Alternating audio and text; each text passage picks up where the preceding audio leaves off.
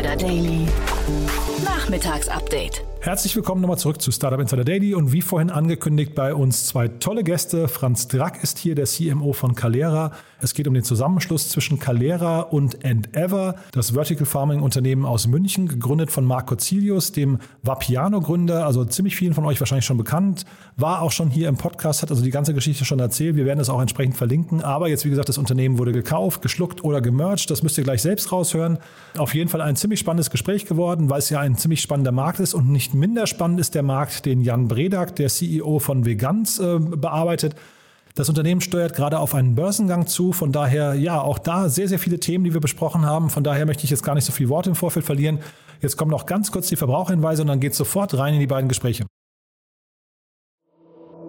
Startup Insider Daily. Interview. Also, ich freue mich, wir gehen ins wunderschöne Wien. Bei uns ist Franz Drack, CMO von Endeavor. Hallo Franz. Hallo Jan, grüß dich, hallo. Ja, toll, dass du da bist. Wir sprechen über die Fusion oder Übernahme von Endeavor mit oder durch Calera. Ich hoffe, ich spreche sie richtig aus. Ja, richtig, ja. Ja, ein, äh, sag mal, ein, du hast mir im Vorfeld gesagt, ein sehr komplementäres Unternehmen zu euch. Beschreibt doch mal vielleicht erstmal, was ihr macht genau. Äh, der Marco Cilius, euer Gründer, war ja schon mal bei mir im Podcast, hat auch schon mal ausführlich ein bisschen erzählt, aber äh, für die, die es nicht gehört haben, erzähl doch mal vielleicht kurz den Markt und die Technologie, mit der ihr euch gerade beschäftigt. Ja, also bei uns ist es so, wir sind immer Vertical Farming äh, Firma. Das heißt, wir, wir bauen quasi äh, also Salate und, und Kräuter und so weiter urban an in, in vertikalen äh, Farmen. Und ja, wir setzen dafür halt spezielle Technologie ein. Also es, unsere spezielle Technologie heißt eben Dryponics oder Bestponics. Das heißt, die, die Pflanzen wachsen dann quasi zum Beispiel bei Dryponics direkt auf einer Membrane. Und äh, man braucht dadurch halt jetzt kann nicht großartig die, die Salate durch halb Europa zu fliegen, sondern man kann es quasi direkt in, in einer Stadt anbauen und auch direkt den Menschen dann dort verkaufen. Und das ist irgendwie, dieses Konzept von Vertical Farming gibt es eigentlich schon sehr lange. Also wenn man jetzt an die, wenn man jetzt an die, an die Gärten von, von Babylon denkt zum Beispiel, aber jetzt so richtig das ganze, die ganze, der ganze Markt ist eigentlich erst vor zehn Jahren eigentlich richtig losgegangen. Also weil man halt dann die ersten Technologien halt auch im Sinne von Smart Technologies und von äh, Machine Learning halt einsetzen hat können, um quasi effizienter äh, Pflanzen eben anzubauen in Vertical Farms. Mhm. Genau. Hier in Berlin ist äh, Infarm relativ bekannt. Ähm, äh, die, die, produzieren ja quasi in den Supermärkten, zumindest ist das mein Verständnis. Ähm, vielleicht kannst du mal die Unterschiede zu Infarm äh, zwischen euch und Infarm definieren. Ähm, äh, also sind es nur die, die Produktionsorte oder ist es auch die Technologie und der Vertriebsweg?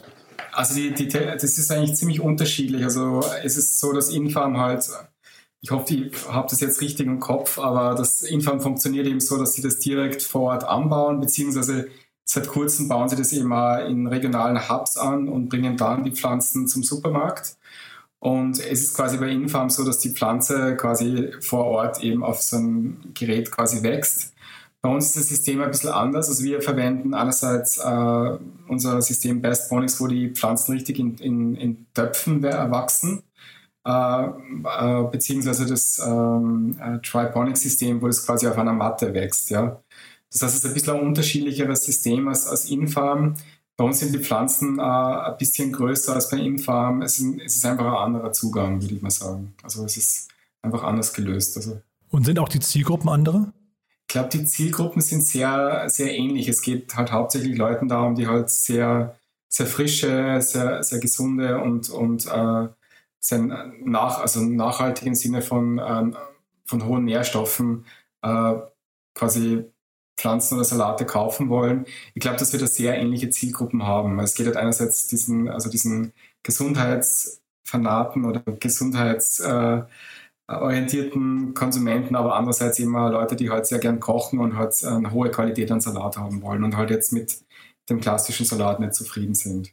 Und es gibt sicher geschmackliche Unterschiede, aber das ist halt, über Geschmack lässt sich bekanntlich immer streiten. Das muss man sich halt immer anschauen. Also ich würde jetzt nicht sagen, unsere Produkte sind besser als die von Infarm oder Infarm würde jetzt auch nicht wahrscheinlich sagen, unsere Produkte sind besser als die von, von Endeavor, sondern es ist einfach, wir ver verwenden ähnliche Technologien, wir haben aber unterschiedliche Produkte, wie die quasi an den Konsumenten treffen und werden dadurch auch unterschiedliche Leute ansprechen, schätze ich mal. Also Ich glaube, jemand, der jetzt zum Beispiel von unserem einen Salat mit 300 Gramm kauft, ist jetzt wahrscheinlich nicht so interessiert an Salatpflänzchen von 15 Gramm, was jetzt Infarm anbietet.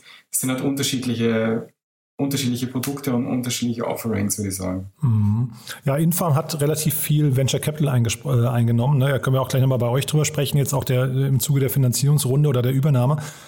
Aber vielleicht kannst du mal kurz, ähm, ich hatte den Markt damals so verstanden, dass es auch darum geht, in, äh, in Gegenden auf der Welt äh, ja, Pflanzen anzupflanzen, oder äh, die, mit Salat und Kräutern zu versorgen oder auch Tomaten und so weiter, wo das eigentlich ähm, rein biologisch äh, vom, vom Ökosystem her gar nicht funktioniert. Also zum Beispiel, ich glaube, es war in der Wüste von Kuwait oder so, das habe ich in Erinnerung. Habt ihr experimentiert? Ja, genau, genau. Ist das vom Tisch das Thema?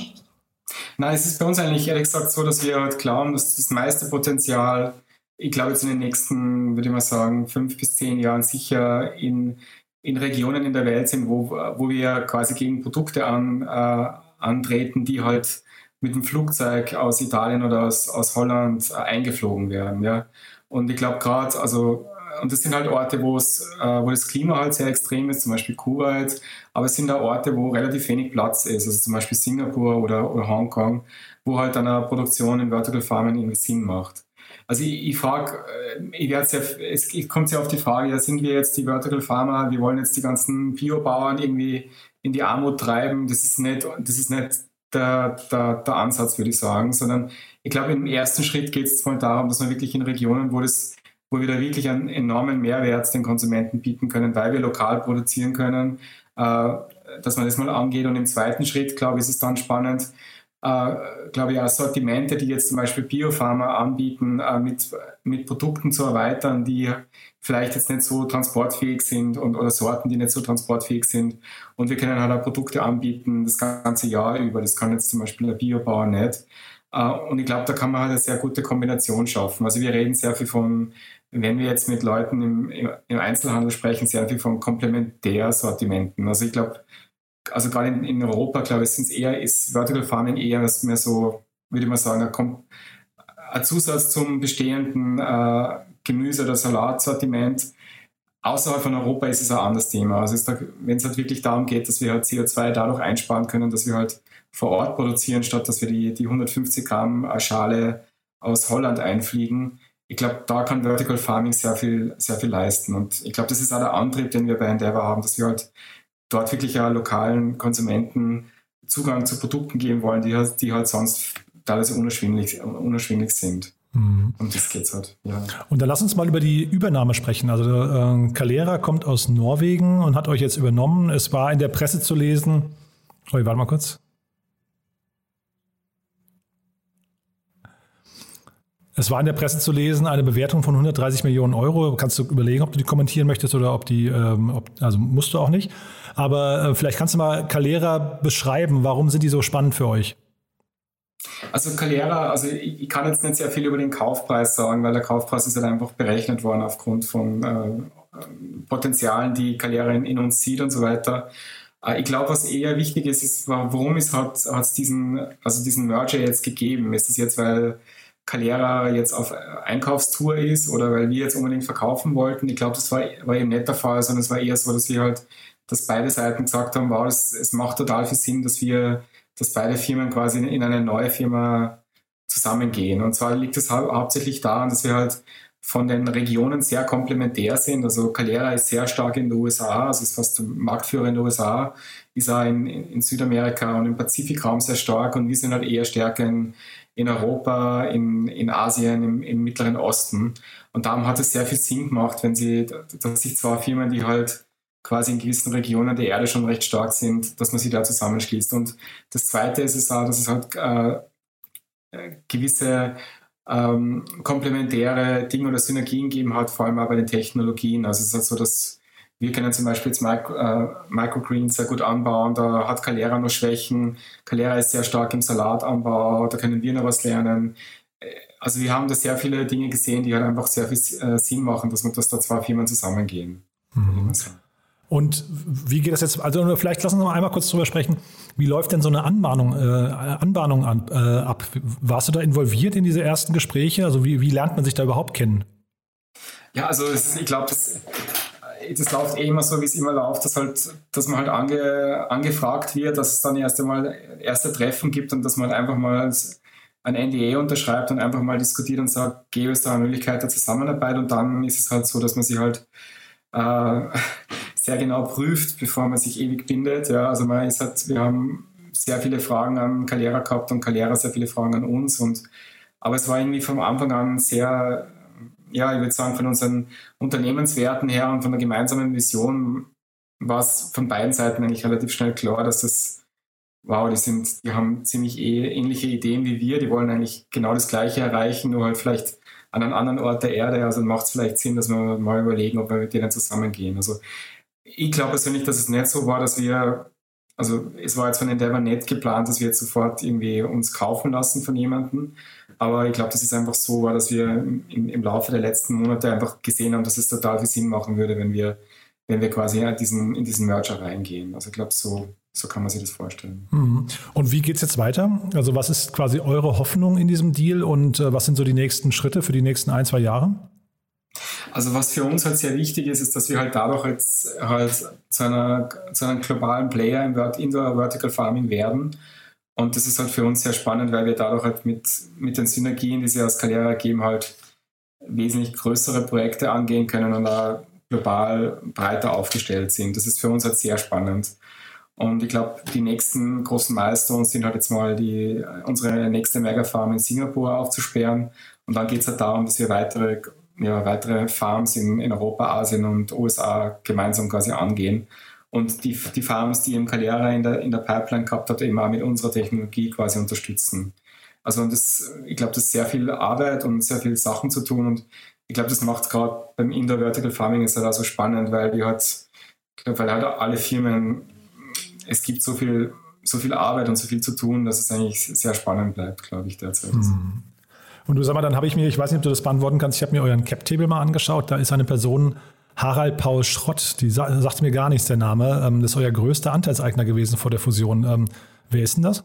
Ah, ich glaube, da könnte der Marc mehr dazu sagen, aber das ist einer der Aktionäre, die, die hat vom Start weg äh, mit, mit Marc gemeinsam das gemacht haben. Also das ist, ich glaube, das es war irgendwie so, ich kann da leider sehr wenig dazu sagen, weil ich eben erst so kurz dabei bin, aber mhm. ich habe so verstanden, dass, dass der Herr Schrott halt gemeinsam mit Marc eigentlich, also damit ist eigentlich Farmers Card gestartet worden, soweit, soweit ich informiert bin.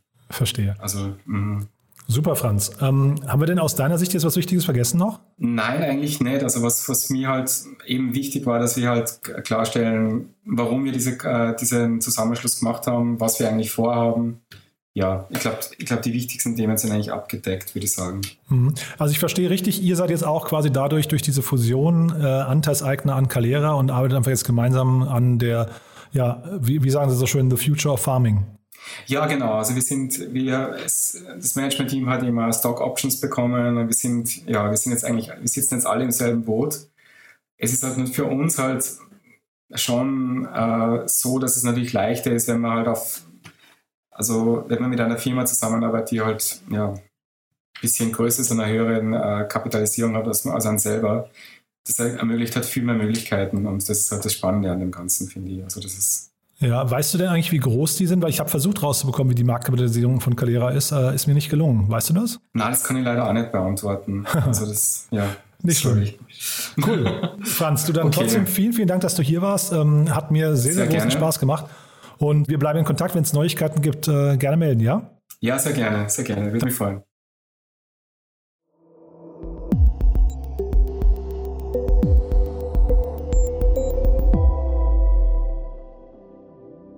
Also ich freue mich sehr, Jan Brederg ist bei uns, Vorstandsvorsitzender und Gründer von der Veganz. Hallo Jan. Hallo. Ja, freue mich wirklich sehr, dass du da bist und ähm, vielleicht gleich mal vorweg, äh, du hast mir gesagt, ihr steht kurz vorm IPO und deswegen darfst du nicht über alles ganz, ganz offen sprechen, so wie du vielleicht gerne möchtest.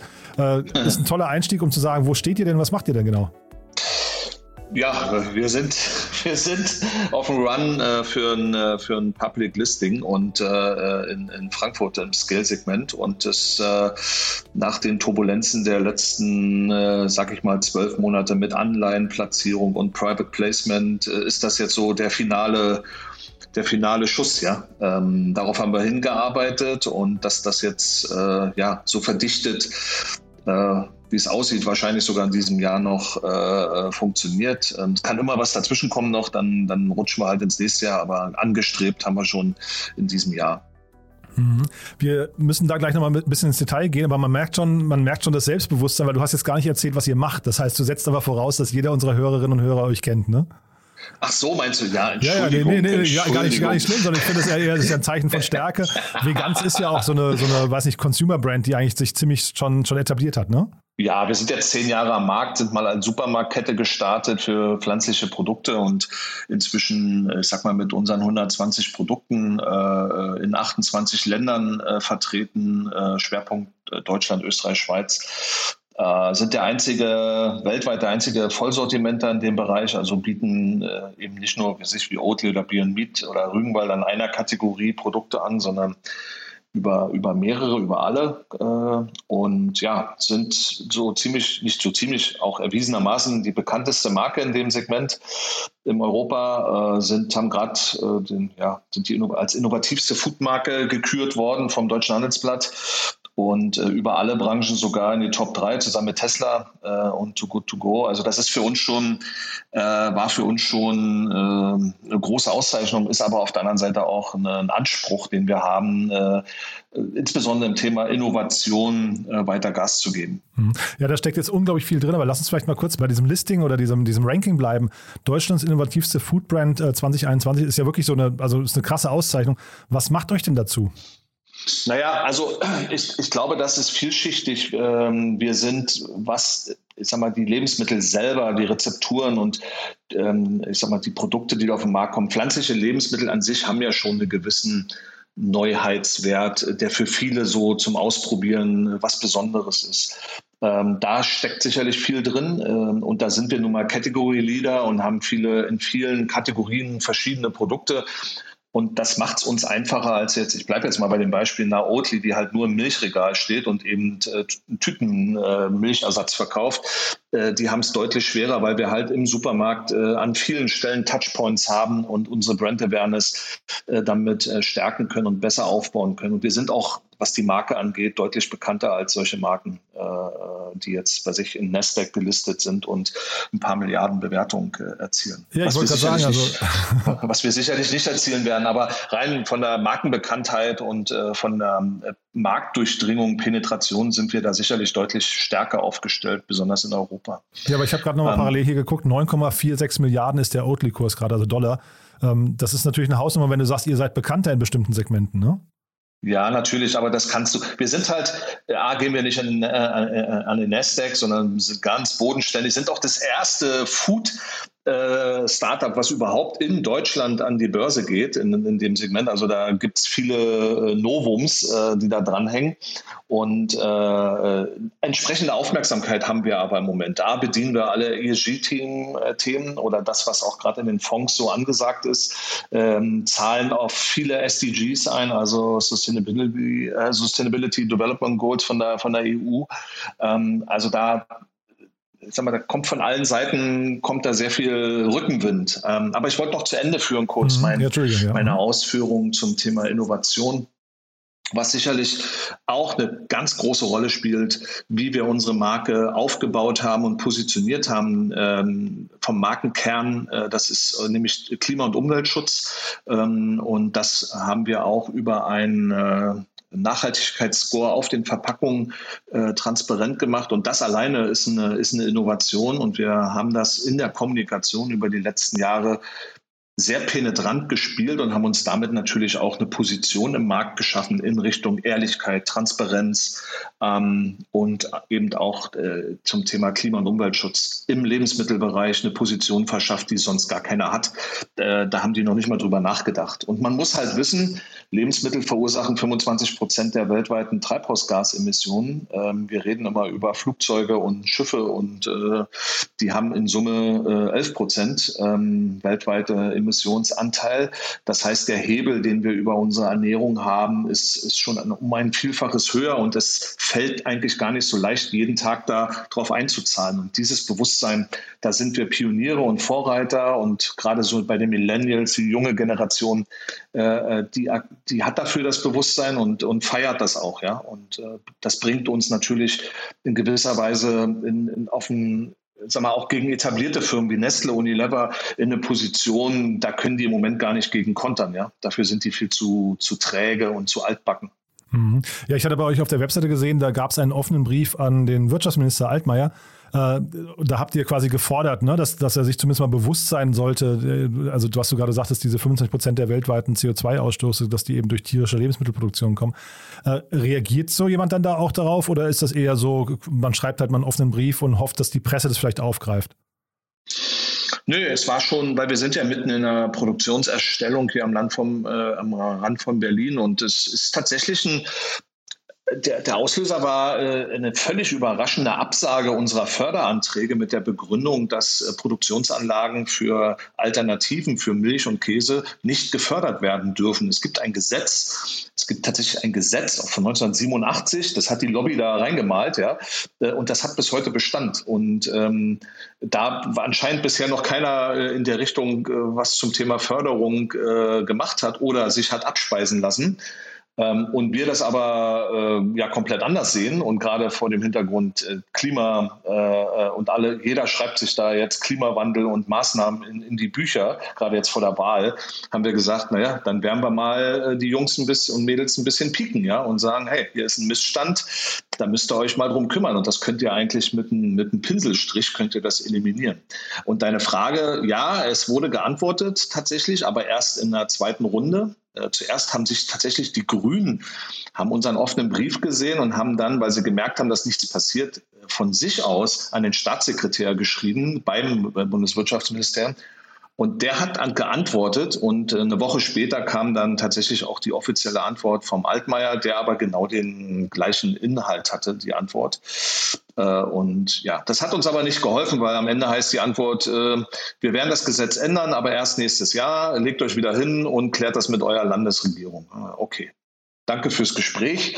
Äh, machen wir. Äh, und jetzt sind wir wieder dort, wo wir am, am Anfang waren, nämlich mit unserem Land Brandenburg.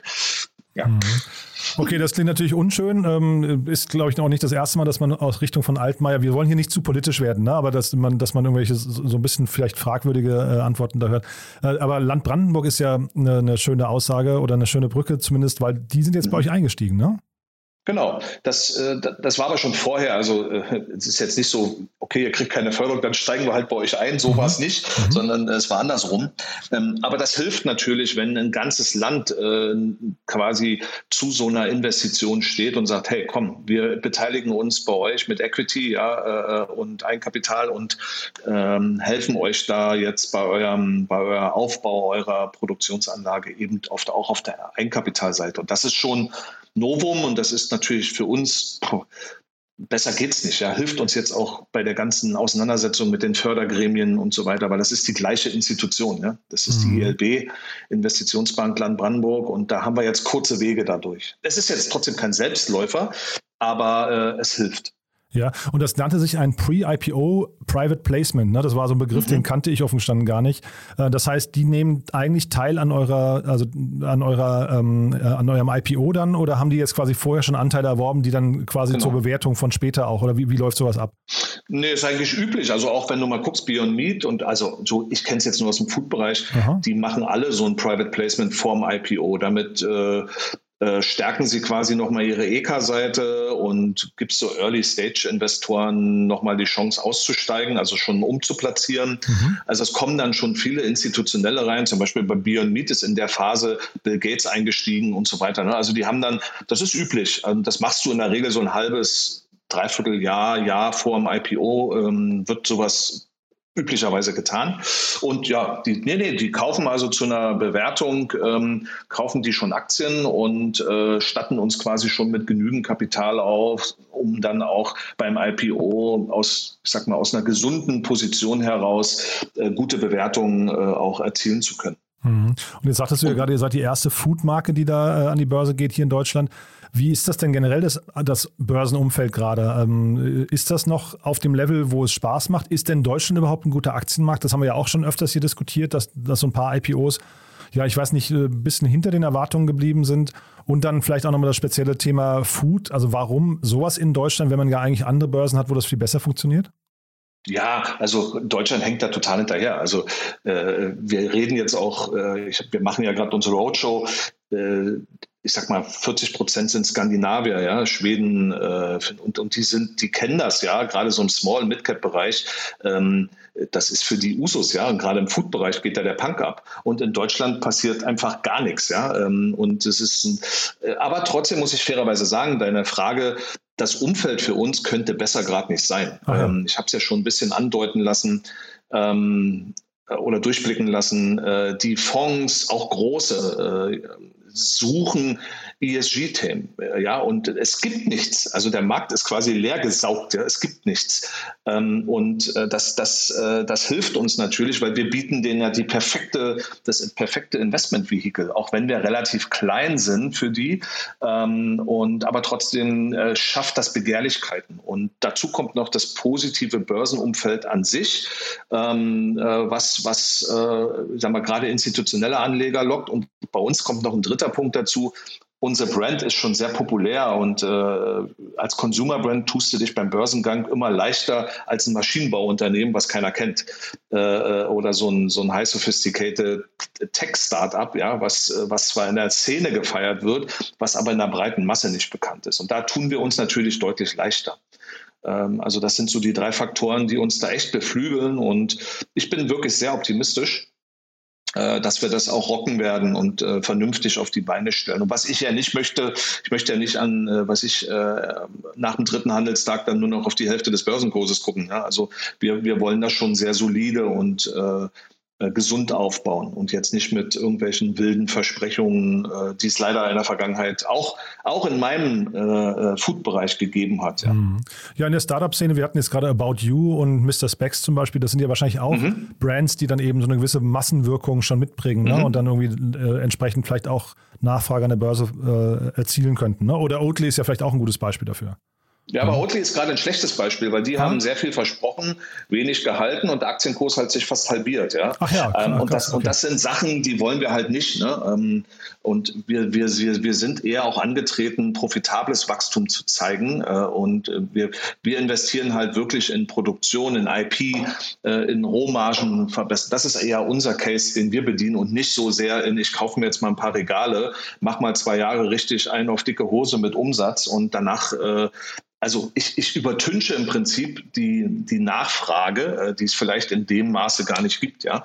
Äh, und danach bricht das Gebilde zusammen. Also das, das, ist nicht unser, das ist nicht unser Ansatz. Da sind wir auch da, sind wir nachhaltig unterwegs. Ja, na, ich dachte mit Oatly, da, äh, sag mal, das Thema, wenn man nach vorne rausblickt, dann weiß man halt, die sind in einem ähnlichen Markt und wahrscheinlich eben auch in einem Markt, der lange anhalten wird, was man jetzt vielleicht bei einem weiß nicht, About You, also wahrscheinlich werden die Menschen auch immer Mode kaufen, aber der, der könnte halt weniger Nachfrage in, in Zukunft generieren. Vielleicht ist Fast Fashion so ein bisschen rückläufig oder so. Deswegen dachte ich eigentlich, ist das ein guter Vergleich. Aber vielleicht damit mal verbunden die Frage, du hast ja eben schon mal angesprochen, äh, Unilever oder die ganzen großen FMCG-Brands. Ähm, ihr kommt ja auch aus dem, aus dem Ladengeschäft, wenn ich es richtig verstanden habe. Du hast mhm. gesagt, ihr seid ein Vollsortimentler und hast auch gesagt, ihr habt eine relativ junge Zielgruppe oder zumindest die junge Zielgruppe macht Druck. Kannst du mal generell so über die Marktveränderungen und Zielgruppenveränderungen sprechen? Ja, auch da spielt uns alles in die Karten, ja. Also Menschen sind ähm, heute lassen sich nicht mehr so einfach hinters Licht führen mit äh, waghalsigen Marketingversprechungen, ja. Ähm, heute ist alles transparent äh, in der Community, in Social Media.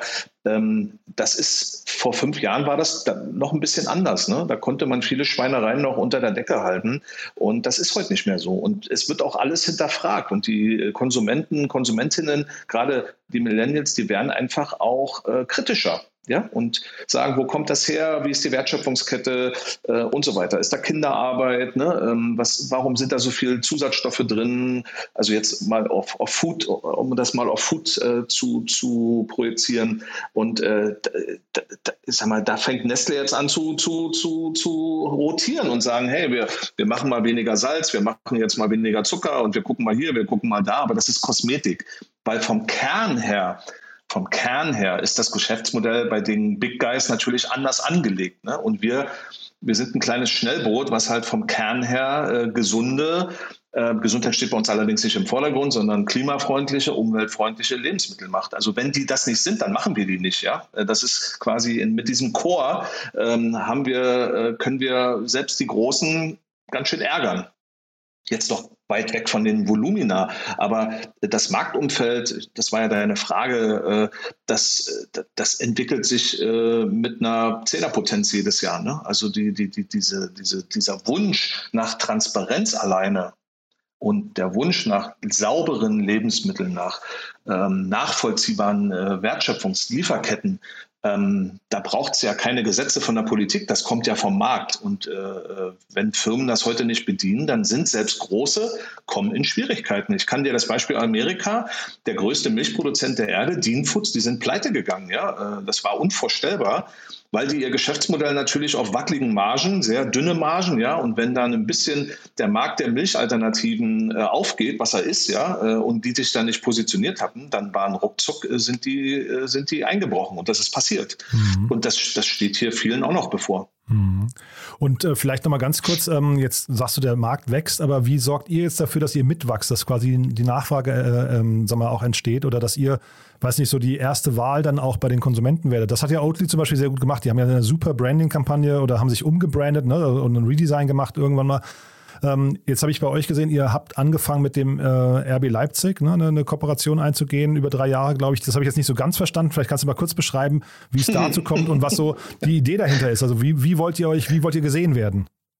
Aber das sind jetzt ganz viele Fragen und eine sehr komplexe, verschachtelte Frage, auf die ich eigentlich einen Zwei-Stunden-Vortrag halten Ach, könnte. Okay, krass, Aber ich, ich, ich versuche es mal ganz äh, zu simplifizieren. Mhm. Also erstmal äh, habe ich ja schon angedeutet, unsere Marke fußt halt auf diesen Markenwerten und diese stellen wir in unserer Kommunikation immer nach vorne.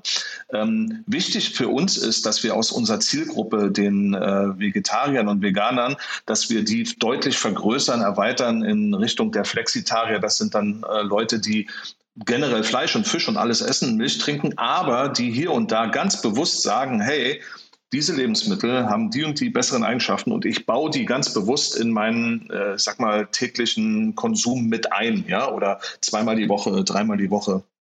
Und das ist quasi unsere erweiterte Zielgruppe. Und da spielt die Musikwahl schon, äh, sag mal, weltweit. Also ich gucke mal in die USA, 60 Prozent sind dort schon Flexitarier. In Deutschland sind es 30 Prozent, die sich selber so bezeichnen. Äh, und das ist schon eine andere Masse als ein Prozent Veganer, ja. Also da hast du schon mal eine andere. So, und ähm, vieles wird auch von uns an uns her, von außen herangetragen. Unsere Marke hat inzwischen so eine Strahlkraft bezogen auf das Thema Klima- und Umweltschutz und Essen, dass dann Firmen wie die Deutsche Bahn, wie Aramak oder wie also so ein Caterer, dass die halt auch äh, mit uns äh, kooperieren wollen von sich aus, weil sie sagen, hey, ihr steht für das, ich möchte das auch um, um, um das bei meinen Kunden ähm, im Kopf zu generieren, könnt ihr mir helfen. Ja? Und so entstehen Kooperationen, die für uns total sinnig sind, weil sie uns auf ein neues Level heben. Ich bleibe jetzt mal bei RB Leipzig, ähm, weil das ist ja kein Sponsoring, äh, wie sich das die Leute vielleicht vorstellen, sondern äh, wir statten die Mannschaft aus, wir statten das Stadion aus, äh, äh wir, wir, sind, wir können die Spieler nutzen für Kommunikation, wir können im Retail äh, die Marke nutzen, wir machen für RB Leipzig Produkte, Merchandise-Produkte, ähm, äh, Adventskalender, Osterhasen, Weihnachtsmänner, äh, äh, Gummibärchen, name it, ja.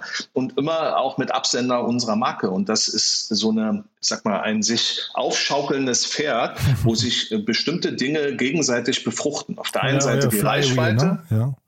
Genau, die Reichweite äh, in einem ganz anderen Segment, im Profifußball, was nun mal immer noch Volkssport Nummer eins ist in Deutschland, ja, oder auch vom, von, von den Einschaltquoten ähm, oder die Leute im Stadion, wenn du sie dort abholst, dann essen sie äh, die Stadionwurst, ja, die ist dann halt vegan und dann finden sie beim Edeka um die äh, Rewe um die Ecke, liegt die halt dann auch im Regal. Ne? Und das sind so Effekte, äh, mit denen kannst du super spielen. Und unsere Botschaft, das wirst du jetzt sehen, heute Abend spielt RB Leipzig äh, gegen, äh, gegen Stuttgart, erstes Heimspiel, wirst du, wirst du uns im Stadion sehen und mit dem Slogan ist mal was fürs Klima, ja. Also, und äh, also diese, diese Brücke wollen wir jetzt äh, in den nächsten drei Jahren mit vielen, vielen Maßnahmen, die wir schon alle definiert haben, äh, gemeinsam schlagen. Und für RB Leipzig ist es auch geil, weil die, die können natürlich sagen, guck mal, wir ähm, sind fortschrittlich, wir denken innovativ, wir geben uns das Thema Nachhaltigkeit und Umweltschutz und Klimaschutz ist uns trotz unserer vielen Reisen wichtig und guck mal, was wir alles tun. Und hier ist Veganz, äh, die helfen uns oder die sind unsere Partner.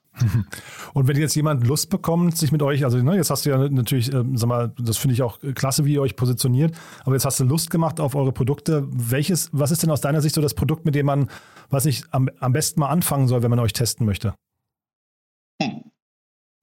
Also Einstiegsdrogen und da haben wir auch angefangen, sind unsere Sweets und Snacks. Und da ist es, sag mal, da, da ist es auch scheißegal, ob du ein Veganer, Vegetarier, Allesfresser oder sonst was bist. Ein Schokoriegel isst jeder mal gerne, ja, oder eine Schokolade oder ein Keks oder so. Und da, da ist die Hemmschwelle äh, sehr gering. Ähm, und deshalb haben wir bewusst in diesen Kategorien auch so eine Art, hm, ich sag mal, fürs konventionelle Original, was gelebt ist. Ich nehme jetzt mal hoffentlich hören nicht alle zu, äh, die Prinzenrolle oder das Bounty, ja, äh, dafür haben wir im Vegan unsere Bounty Fighter gebaut, ja. Ähm, die sind im Prinzip äh, geschmacklich mindestens genauso gut, haben aber weniger Zucker und äh, sind von keine tierischen Bestandteile. Und die gibt es jetzt schon mehrere Jahre auf dem Markt und das sind absolute Bestseller. Die kriegst du überall zu kaufen. Und äh, so etabliert sich die Marke, sag mal, durch die Hintertür über ge gewohnte Geschmacksmuster. Ja, äh, die Leute kennen das. Äh, oder jetzt bringen wir einen Snickers raus, ja, in, in, in, diesem Jahr. Jeder kennt Snickers, jeder weiß, wie es schmeckt. Und dann gibt es eine vegane Variante und dann sagst du, oh, okay, die hat jetzt äh, 40 Gramm weniger Zucker. Ähm, oh, guck mal, da ist kaum was drin, keine tierischen Bestandteile, den probiere ich mal. Und dann schmeckt der dir gut und dann ist, äh, dann gebe ich dir Brief und Siegel, wirst du das öfters mal kaufen, ja, weil du sagst, so moderner Sündenerlass, ich tue jetzt was Gutes für mich, ich tue was Gutes für die Umwelt, fürs Klima und dann kaufe ich das. Ähm, und so schleicht sich äh, diese, schleichen wir uns durch die Hintertür in die Köpfe, in die Gaumen unserer Verbraucher, Verbraucherinnen. Und dann kommt im nächsten Schritt kommen dann so mehr die harten Drogen, Fischersatz, ja, ein Thunfischalternative, ein Lachsalternative ähm, äh, äh oder ein Fleischalter, Hähnchenchunks oder äh, Pizza mit Thunfisch und was es alles äh, gibt oder was. Also da, da kennen ja unsere Fantasie und unsere Produktentwicklung keine Grenzen. Hm. Ja, super spannend. Da wollte ich mich gerade nochmal drauf hinaus. Ähm, wir haben hier relativ oft im Podcast so das Thema In-vitro-Fleisch oder das hatten, hatten wir gestern hier auch Revo Foods, die machen so irgendwie ähm, ja, Lachs aus dem 3D-Drucker und solche Geschichten. Sind das auch Themen, mit denen ihr euch beschäftigt oder, oder geht ihr eher herkömmliche Produktionswege? Nee, wir beschäftigen uns damit auch. Also wir, wir sind auch, was, äh, was Forschung angeht, äh, investieren wir jetzt gerade auch mit dem, mit dem mit den finanziellen Mitteln aus dem Börsengang äh, investieren wir insbesondere da rein. Also nicht nur in die Produktionstechnologie selber, sondern auch in die Forschung von neuartigen äh, Lebensmitteln. Und wir gucken, dass wir das immer mit einem regionalen Bezug jetzt auch machen. Ja? Also ich muss nicht unbedingt mir immer Sachen aus Indien holen ja? oder aus Südamerika, äh, wenn ich es doch vielleicht hier vor Ort haben kann und die Proteinquelle dann eben mir hier habhaft mache. Ja? Ähm, wir reden jetzt auch über ganz andere, da darf ich aber noch nicht drüber reden. Ja, also äh, das muss, ne, muss, ich, muss ich leider gleich wieder vergessen. Okay. Kommt später. Aber dann äh, vielleicht nochmal letzte Frage. Wir geben ja hier generell keine Investment-Tipps ab. Ne? Also das heißt, äh, wenn sich jetzt jemand für euch für den Börsengang interessiert, hat das nichts mit uns zu tun, sondern das ist einfach nur, weil ihr vielleicht dann tatsächlich eine, eine, eine spannende Marke seid. Wann ist es denn soweit? Wann kann man denn euch zeichnen oder wie? Wann, wann ist der Börsengang geplant? Also ich darf das tatsächlich nicht sagen, so. im Moment noch nicht. Ah, ja. ähm, ich, offizielle Sprachregelung ist innerhalb der nächsten zwölf Monate, aber okay. das wird, aber ich äh, sag mal. Nee, musst du jetzt gar nicht verbiegen, das ist dann fein. Dann, also dann, dann sag jetzt nichts, was also wir hinterher rausschneiden müssten. Nee, nee, nee, nee, nee. Ich sag, dieses Jahr ist unser Ziel und es wird nicht im Dezember sein, weil Dezember macht keiner Börsengang. Ähm, und im September schaffen wir es aber auch nicht. Also insofern jetzt wisst ihr, okay. was, was ihr daraus macht. Cool, Jan. Also äh, ganz großartig, was ihr da aufbaut, finde ich. Ähm, äh, man merkt, dass ihr da mit vollem Elan irgendwie dabei seid, die Welt zu retten. Von daher drücke ich euch da weiterhin die Daumen. Wenn es News gibt oder vielleicht dann, wenn der Börsengang dann, ich sag mal, vor Dezember passiert sein sollte, freue ich mich auch, wenn wir uns dieses Jahr vielleicht nochmal sprechen. Ja? Gerne, hat mir Spaß gemacht. Startup Insider Daily, der tägliche Nachrichtenpodcast der deutschen Startup-Szene.